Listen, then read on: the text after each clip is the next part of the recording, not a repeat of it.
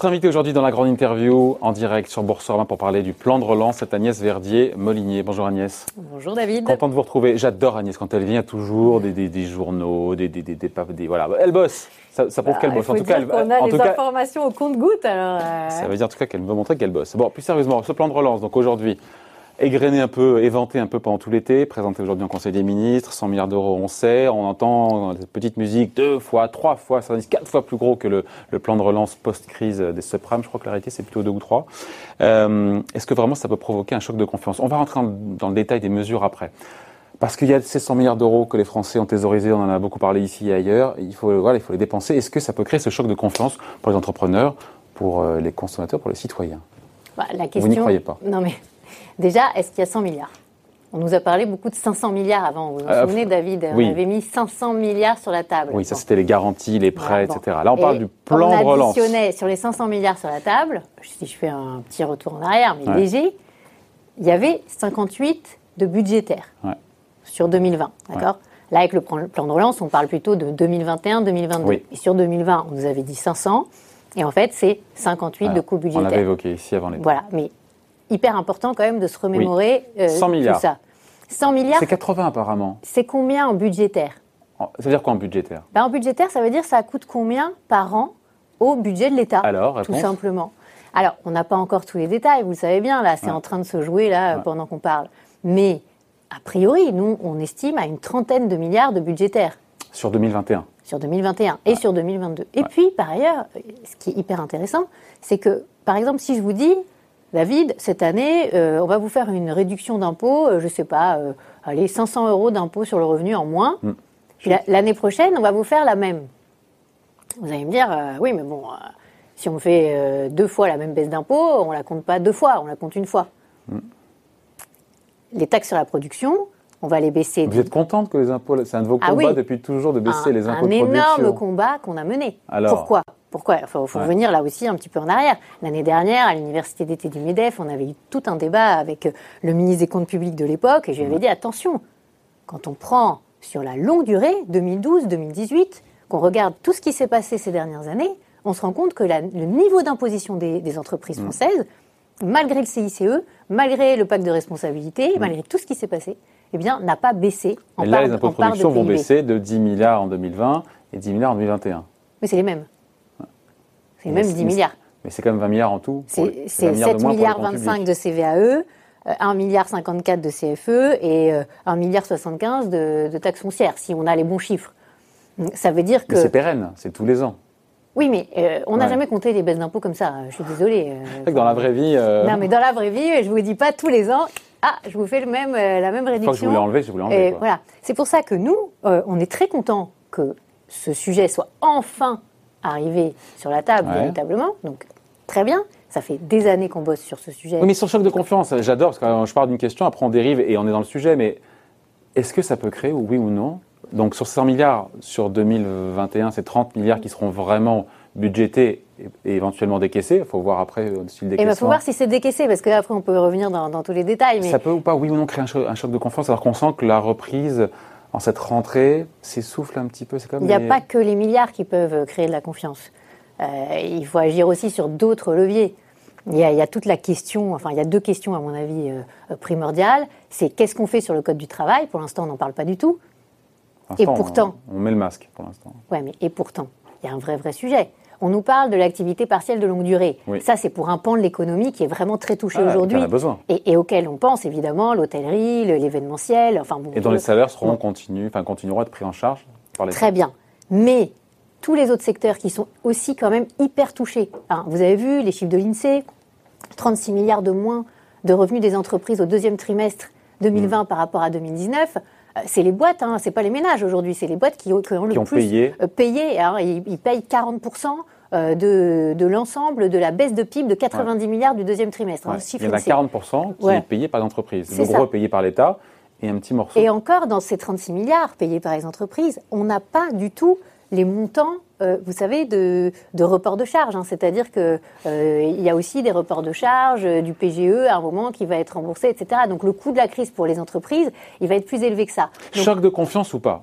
Eh Je- choc de confiance. hein. pour moi, il faudrait faire encore plus sur les, sur les taxes sur la production. Comme disait Alaminck avant-hier, c'est qu'il y avait une opportunité comme jamais de mettre plus d'argent encore sur la table. Non, mais parce que le problème, c'est qu'est-ce qu'on fait de l'argent qu'on a? Si c'est rénover les bâtiments des administrations publiques, euh, très bien, mais c'est pas ça qui va changer quelque chose pour la confiance et pour l'emploi et pour Il y a deux choses. Il y a le montant, effectivement, des 100 milliards qui sont 30 de budgétés sur 2021, et puis il y a effectivement après où va aller l'argent? Logiquement dans la poche des entreprises. C'est ça que nous dit le gouvernement, en disant que les PME, les ETI vont en profiter, il y aura des contrats, il y aura des, des carnets de commandes. Mais par exemple, les programmes d'investissement d'avenir, il y a 11 milliards qui sont mis sur la table. Mais vous en souvenez, les programmes d'investissement d'avenir euh, de la précédente sous Nicolas Sarkozy, ça a commencé. oui, mais c'est hyper long, c'est très très très long, c'est pas de la confiance immédiate. C'est-à-dire, on se rend compte que pour euh, l'ensemble des différents programmes qui ont été développés, ça met un temps infini à finalement percoler. mais c'est pour préparer la France de 2030, la France d'après. Hein. Il fallait taper un grand coup, 30 milliards de baisse d'impôts de prod, et mettre tout là-dessus. Euh, tout le budgétaire qu'on avait, le mettre sur les, sur les baisses d'impôts. Pourquoi, David? Parce qu'on est le pays le plus taxé. Parce que tous les autres pays sont en train de se poser la question de comment ils vont alléger la taxation de leur boîte, alors que déjà, ils sont plus compétitifs que nous, et notamment les pays du nord de l'Europe. On a 70 à 80 milliards. Donc les 30 milliards sur la transition énergétique, euh, ça sert à rien je dis pas que ça sert à rien. Je Il dis faut que, je dis que si l'objectif c'est créer des vrais emplois pérennes. 160 000 emplois en 2021, a dit le Premier ministre aujourd'hui oui, sur alors. Oui, mais il n'a pas dit quels emplois. Qu'est-ce qu'il y a dedans? C'est de l'emploi. Oui, mais c'est de l'emploi, c'est des formations, c'est du service civique, c'est des, des, emplois euh, subventionnés pour les jeunes, etc. etc. quels sont les vrais emplois structurants pour l'avenir dans les 160 000 privés, à mon avis. Non, mais nous, à la Fondation IFRAP, on a fait toutes les évaluations sur tous ces sujets. On a fait euh, différents scénarios, euh, justement, de baisse des taxes sur la production pour voir qu'est-ce qui crée de l'emploi, mmh. où ça en crée, etc. etc. Bah, si vous faites une baisse d'environ 30 milliards à l'horizon 2024, de taxes sur la production euh, des entreprises. c'est fictif parce que ça n'arrivera pas. ça euh, n'arrivera pas, mais c'est 400 000 emplois créés à l'horizon 2024 et c'est 100 000 emplois dans l'industrie. Donc vous voyez bien qu'avec 10 milliards de baisse de taxes sur la prod, on peut déjà vous dire, 10 euh, milliards, c'est 50 000 emplois max. Euh, c'est-à-dire que les vrais emplois de demain, la, réindustrialisation dont on nous parle, l'idée euh, de, reconquérir des marchés, de, rétablir notre balance commerciale, enfin tout ce qu'on pourrait euh, rêver aujourd'hui en se disant, ben voilà, on va, tout faire pour remettre la France dans, une situation économique bien meilleure qu'avant la crise. En fait, on se contente de dire, on va essayer de reconquérir le PIB d'avant. Pour revenir en 2022 au niveau de richesse qu'on avait au mois de décembre. Sauf que ça n'aura pas résolu nos problèmes structurels on aura toujours une balance commerciale hyper déficitaire, on aura toujours un taux de chômage plus élevé que les autres pays, on sera toujours le pays le plus taxé. Qu'est-ce qui, vous plaît? Qu'est-ce qui vous plaît? Soyons positifs aujourd'hui. Qu'est-ce qui vous plaît dans les mesures, encore une fois, du ce plan de relance? Ce qui me plaît, c'est qu'on ah. met le pied dans la porte sur les taxes de prod et qu'il faut continuer à mettre ce pied dans la porte. Et expliquer que les emplois... Mais ailleurs, sinon ailleurs, sur euh, les 7 euh, milliards sur la rénovation des, énergétique des bâtiments... Euh, euh, ils nous disent 35 milliards pour la compétitivité des entreprises, la relocalisation. Dans les 7 milliards pour la rénovation des bâtiments, il y en a 4 pour les bâtiments publics. dans les 11 milliards pour les transports, il y en a 4,7 euh, pour la SNCF. Hmm. Qui nous oui, pour moderniser les lignes ou réouvrir des petites lignes oui, de, mais est-ce qu'on peut continuer à subventionner euh, une entreprise qui a autant pas par le fait de ses dirigeants, mais aussi beaucoup par le fait des syndicats, gâché d'argent ces dernières années avec tellement de grèves? On a encore un appel à la grève le 17 décembre, là. Septembre. Pardon, le 17 septembre. Donc on est, on est euh, dans, dans, une situation où... Euh, Donc ce qui vous plaît, ce qui vous plaît pas sur ce plan de relance, dans les mesures? Est-ce qu'il y a de plus puissant là-dedans pour, ben, pour créer des emplois, pour relancer l'activité pour, Ce qui est bien par rapport à la précédente crise, c'est qu'on a compris une chose au moins, c'est qu'il ne faut pas augmenter les impôts. Ah, oui, donc, non mais attendez. On a vu Bruno Le Maire au MEDEF, il nous l'a rappelé. Pas ça a l'air de rien, ça a l'air de rien, mais dans un pays comme la France, c'est très bien. Sauf qu'en réalité, ce qu'on est en train de faire, c'est palliatif et c'est pas la reconquête. Donc, on a 80 milliards d'impôts de prod en plus qui pèsent sur nos entreprises par rapport aux autres pays. On en enlève 10. On en enlève 10. Les autres vont eux-mêmes mettre des plans en place. Et donc, on ne va pas gagner des places. Ce qui est très intéressant quand on regarde les chiffres européens, c'est que quand vous regardez l'évolution du niveau de taxation des entreprises françaises par rapport aux autres entreprises de la zone euro, on était à 100 milliards d'écart en 2012. En 2018, on est toujours à 100 milliards de plus payés par nos entreprises par rapport aux entreprises de la zone euro. Donc, si on veut vraiment avoir un choc de compétitivité, il faut mettre trois fois plus sur la table en termes de baisse d'impôts. Ce n'est pas en termes de, dépenses supplémentaires, c'est des baisses d'impôts. Et c'est pour ça aussi qu'il ne faut pas confondre euh, toujours euh, les milliards entre dépenses supplémentaires et baisse d'impôts, parce que les baisses d'impôts sont absolument nécessaires pour la France. Et pour verdir l'économie, encore une fois, il y a beaucoup de choses qui sont prévues. euh, entre ma prime rénov, entre voilà l'hydrogène, non, tout ça non. Oui, pourquoi pas Mais, mais François Asselin, qui était là hier, me disait, j'en ai parlé avec le, pre- le Premier ministre, Jean Castex, euh, François Asselin, patron de la CPME, qui me disait, mais euh, il m'a confirmé qu'il y aurait bien euh, 30%, je ne sais plus, ou enfin, en tout cas 25 ou 30 milliards qui iraient au final du plan de relance vers les PME. vers les PME. Oui, ils ont, ils ont, Vous devez applaudir. ils ont euh. chiffré comme ça. Vous savez, euh, qui vous, qui moi, pas, je considère qu'il faut créer l'environnement positif pour la création d'entreprises, quelles que soient les entreprises. Et que c'est pas à l'État de dire, euh, moi je veux des entreprises comme ci, des entreprises comme ça. Les entreprises, elles, elles, elles s'adaptent aussi, elles font, elles font de la recherche, de l'innovation, etc. Plus on flèche, plus on crée des dispositifs compliqués, comme euh, par exemple euh, les primes pour, l'achat de, de voitures neuves ou, même de voitures d'occasion, mais avec des voitures moins polluantes, etc. Qui a etc. bien marché. 200 000 Oui, primes, très hop, bien, en quelques très bien. semaines, Mais elles ont été plus, consommées. Plus on fait euh, des dispositifs comme cela, compliqués, avec, avec, des, avec des plafonds, avec des contraintes, etc., etc., plus on est dans un système euh, complexe et suradministré. C'était pour cibler ceux qui je en vais, ont plus je vais vous donner un exemple. aussi. Les 100 000 euros qu'on peut donner sans droit de mutation euh, euh, pour donation à quelqu'un de sa Droit de famille. donation, ouais. Voilà, 100 000 euros. Tous les 15 ans. Non, mais là, maintenant, là, on a un- une, nouvelle, une Ah oui, nouvelle c'est possibilité. conditionné, c'est conditionné. Oui. Vous avez vu le truc? C'est tellement compliqué que Alors vous c'est êtes conditionné sûr. à quoi Je l'ai lu cet été hein, quand j'étais en vacances. C'est Ah, Il y a- y, y deux choses. Ouais. Soit vous faites des travaux de rénovation dans votre résidence principale, mais il ne faut pas que ce soit une résidence que vous n'habitez pas. Ouais, bon, voilà, pas. pour 100 000 euros. Il faut les faire dans les six mois. Soit vous investissez dans une entreprise dont vous êtes le dirigeant, qui a moins de 5 ans, qui a jamais de versé de bénéfices, etc., etc. À la fin, c'est tellement compliqué. Ça part d'une bonne intention, mais c'est tellement compliqué que euh, voilà. Donc, ce que je, je vous dis, c'est que il faut des dispositifs simples.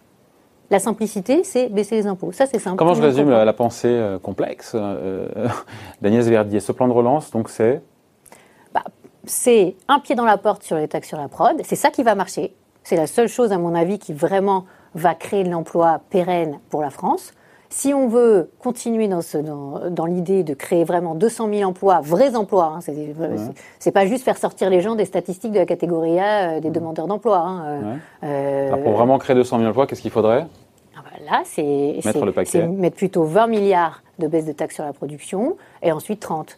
Et, et faire une montée, une montée en puissance de ces baisses de taxes sur la production en basculant sur l'impôt sur les sociétés. Donc c'est là le paradoxe parce qu'on est en train d'annoncer qu'on va tenir 2022 pour le pourcentage à 25% de l'impôt sur les sociétés. Là, la moyenne en zone euro est à 23, je crois. Mais oui, mais l'idée, c'est vraiment de se dire, au lieu que les, les- les collectivités locales se financent avec des taxes sur la production qui ne sont pas justement calculées par rapport au fait que vous fassiez un bénéfice et que vous soyez finalement dans une situation euh, florissante, euh, eh bien, euh, vous aurez des collectivités locales financées en partie sur l'impôt sur les sociétés, comme ça se passe notamment au niveau du Land en Allemagne une part de l'impôt sur les sociétés. C'est ce qu'on avait proposé pour le financement des régions. Aujourd'hui, la CVAE, hein, les 7 milliards 25. Enfin, une année comme aujourd'hui, comme cette année, euh, pour, si on devait avoir des, des recettes fiscales pour des, les collectivités locales qui soient assises sur l'impôt sur les sociétés, il ne resterait pas grand-chose. Oui, justement, David, c'est ça, l'intérêt. C'est ça l'intérêt. Très volatile. Vous savez, Ah oui, ce, mais- qui est, ce qui est bien, c'est que les dirigeants qui sont à la tête de nos collectivités locales ou de notre pays, ou même de nos administrations de sécurité sociale, comprennent que pour créer de la valeur, c'est difficile. Et donc, quand on ponctionne la valeur créée, eh bien, il faut aussi se dire que l'intérêt de nous tous, nous tous les citoyens français, c'est que les conditions pour développer les entreprises soient les meilleures et pas les pires. Et, et c'est là que- qu'il y a un vrai sujet. Vous savez, tous les, tous les dirigeants euh, locaux que j'ai rencontrés, ils, ils- ils comprennent ce, ce sujet. Il y, a, il y a une grosse partie des taxes sur la production qui, en fait, alimentent les, les collectivités locales, on le sait bien. Ils comprennent le fait qu'il vaudrait mieux que les entreprises soient taxées euh, sur leurs résultats. Sauf que c'est vrai que ça, ça crée des, des recettes plus aléatoires. Mais euh, ça monte pas jusqu'au ciel, hein, comme euh, les droits de mutation, euh, euh, comme par exemple quand vous, vous, vous achetez un appartement, bah, vous payez forcément une taxe. À un moment, bah oui, ça, ça va baisser les recettes. Il faut aussi se dire que le sujet, c'est pas simplement remplir les caisses publiques. Le sujet, c'est d'abord créer la valeur ajoutée la richesse dans les entreprises et ensuite pouvoir la ponctionner. Nous, on fonctionne à l'envers. Oui, et c'est pas, pas nouveau. Avant de parler de François Bayrou, de sa nomination en tant que haut-commissaire euh, au plan, euh, certains disent que sur ce plan de relance, tout le monde convient que les montants sont en tout cas importants et bien plus élevés que ce qu'on a pu avoir jusqu'à présent, mais que la vraie difficulté résidera dans sa mise en œuvre la capacité justement à, à, le dépenser vite et bien que l'argent atterrisse vite, j'insiste, dans les caisses des entreprises. C'est ça le plus gros défi. Comment s'en assurer? Bruno Le Maire en avait l'air conscient pour pas que l'argent se perde aussi dans les ministères euh, ou ne soit pas dépensé comme c'est bah, ça peut souvent arriver. À ce que je vous et, et, puis servir aussi, euh, qui a servi pour financer les dépenses courantes, alors que c'était pas l'objectif. Je reviens à ce que je vous ai dit tout à l'heure. Si on baisse l'impôt, c'est plus clair, c'est plus net, c'est plus rapide, et on est sûr que l'argent sera pas été entendu, bien utilisé. Uh-huh. Non, mais euh, vous savez, plus on crée des dispositifs complexes, plus on a des administrations pour déterminer qui doit pouvoir bénéficier, etc. Plus ça prend du temps, plus aussi on dépense sur les frais de dossier, et à la fin, euh, moins on a d'argent qui arrive aux destinataires et finalement pas au rythme qu'on aurait souhaité. On va mettre des sous-préfets en place pour suivre la relance. Mais attendez, on a déjà des préfets, on a déjà des implantations de la Banque de France dans les territoires, on a déjà des CCI, on a enfin, euh, à un moment, on a déjà la BPI aussi qui est installée dans nos territoires.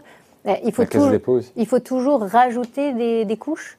Et alors, on nous explique que c'est pour essayer de, de, gérer la complexité et, et la, complexité administrative et les remontées du terrain. Non mais, euh, non mais on rêve là. Euh, c'est, quelle est la C'est mal français. Non mais quelle est la logique? On est dans un pays suradministré, mal organisé. On l'a vu pendant la crise. On aurait besoin de, de, de supprimer des strates, de, de, décentraliser, de dire aux régions allez-y, vous avez la, mission d'éducation, vous, vous, avez la mission de l'emploi. Vous, vous, attends, pourquoi Pôle Emploi est toujours euh, euh, géré au niveau euh, national avec très très peu finalement de possibilités pour les régions d'intervenir sur les choix? Alors ça commence à bouger un petit peu, mais, mais très très très lentement. Pourquoi on ne fait pas comme les pays qui finalement ont bien géré la crise sanitaire? Ben non, on, on continue à envoyer vous savez bien. Envoyer des personnels de l'État sur les territoires pour voir où est-ce que ça bloque entre les différentes instances. Ouais. Eh ben, la transition, je ne sais pas si elle est toute faite, puisqu'on parle de François Bayrou. Je voulais avoir votre réaction, donc qui a été nommé par le président de la République euh, aujourd'hui, donc euh, en Conseil des ministres, en tant que euh, haut commissaire au plan et à la quoi, au commissaire au plan et à la prospective, c'est ça, voilà. Un terme qui nous ramène à Jean Monnet. Est-ce qu'il a raison, le président, de demander à son allié centriste de réfléchir à la France d'après, la France de 2030, où euh, c'est un autre consolation, le mot est employé par le président en disant que non, ça n'était pas un, mais qui ne sert pas à grand-chose. La fonction est exercée à titre gratuit, pardon, je voulais quand même le dire euh, pour ceux qui pensent que...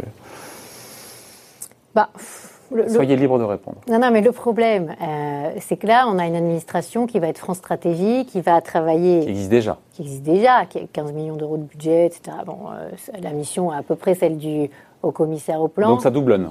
On a une France Stratégie. Oui, mais ils vont travailler pour le haut commissaire, mais pas complètement. Le SGG, le secrétaire général du gouvernement, a l'air de dire qu'ils seront en partie à la disposition d'eux, mais pas, pas complètement. En réalité, euh, France Stratégie a été créée suite au démantèlement euh, du commissariat, au, plan. Bon, donc on a l'impression qu'on tourne en rond. Euh, mais on a des vraies difficultés. On est dans un pays où on va dépasser largement euh, les 120% de dette si on compte vraiment toute la dette euh, partout. On est euh, sur un niveau de dépenses publiques jamais atteint. Est-ce qu'on va être à 58, à 59 Le rapport avec Bayrou, c'est quoi là? Non mais attendez, de, 2030 ou est-ce que le truc c'est penser la France là demain et comment on s'en sort? Parce que c'est pas le plan de relance qui va résoudre tous nos problèmes. Donc, s'il doit réfléchir à est-ce qu'en 2030 on va travailler jusqu'à 65 euh, ans,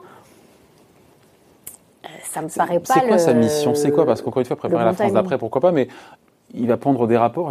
C'est quoi son, job concrètement à François Bayrou là? Bah, réfléchir à la France d'après. Les rapports, en France, on les a. Mais souvent, le problème, c'est que les se rapports sur des, étagères euh, avec de la poussière. Hein. Les rapports s'empilent, on sait ce qu'on a à faire. On sait surtout que France Stratégie devrait travailler pour le Parlement, qui a la mission d'évaluation des politiques publiques, c'est l'article 24 de la Constitution.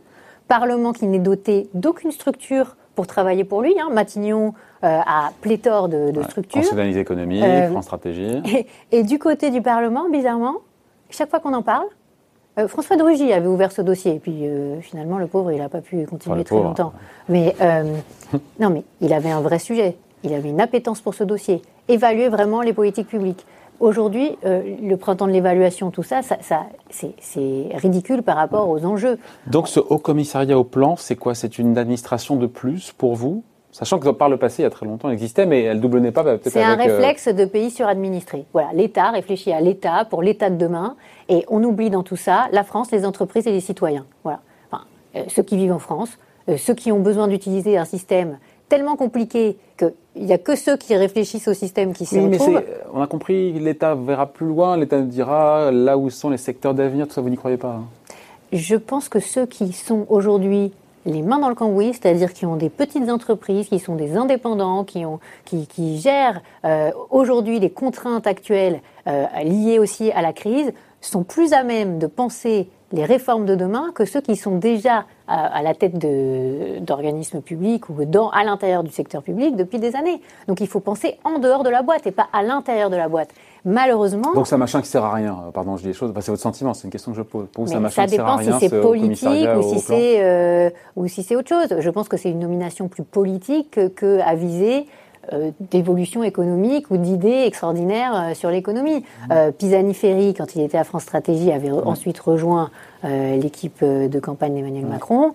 Euh, voilà, il y a, peut-être un peu de, de continuité euh, dans tout ça. Le, le sujet, c'est finalement, est-ce qu'on est capable, avant la France de 2030, de penser la France de 2022 Qu'est-ce qu'on va avoir comme taux de chômage en 2022 Qu'est-ce qu'on va avoir comme taux de dépenses publiques? Qu'est-ce qu'on va avoir comme taux d'impôt C'est le plan de relance, c'est le plan comme- d'investissement, ça.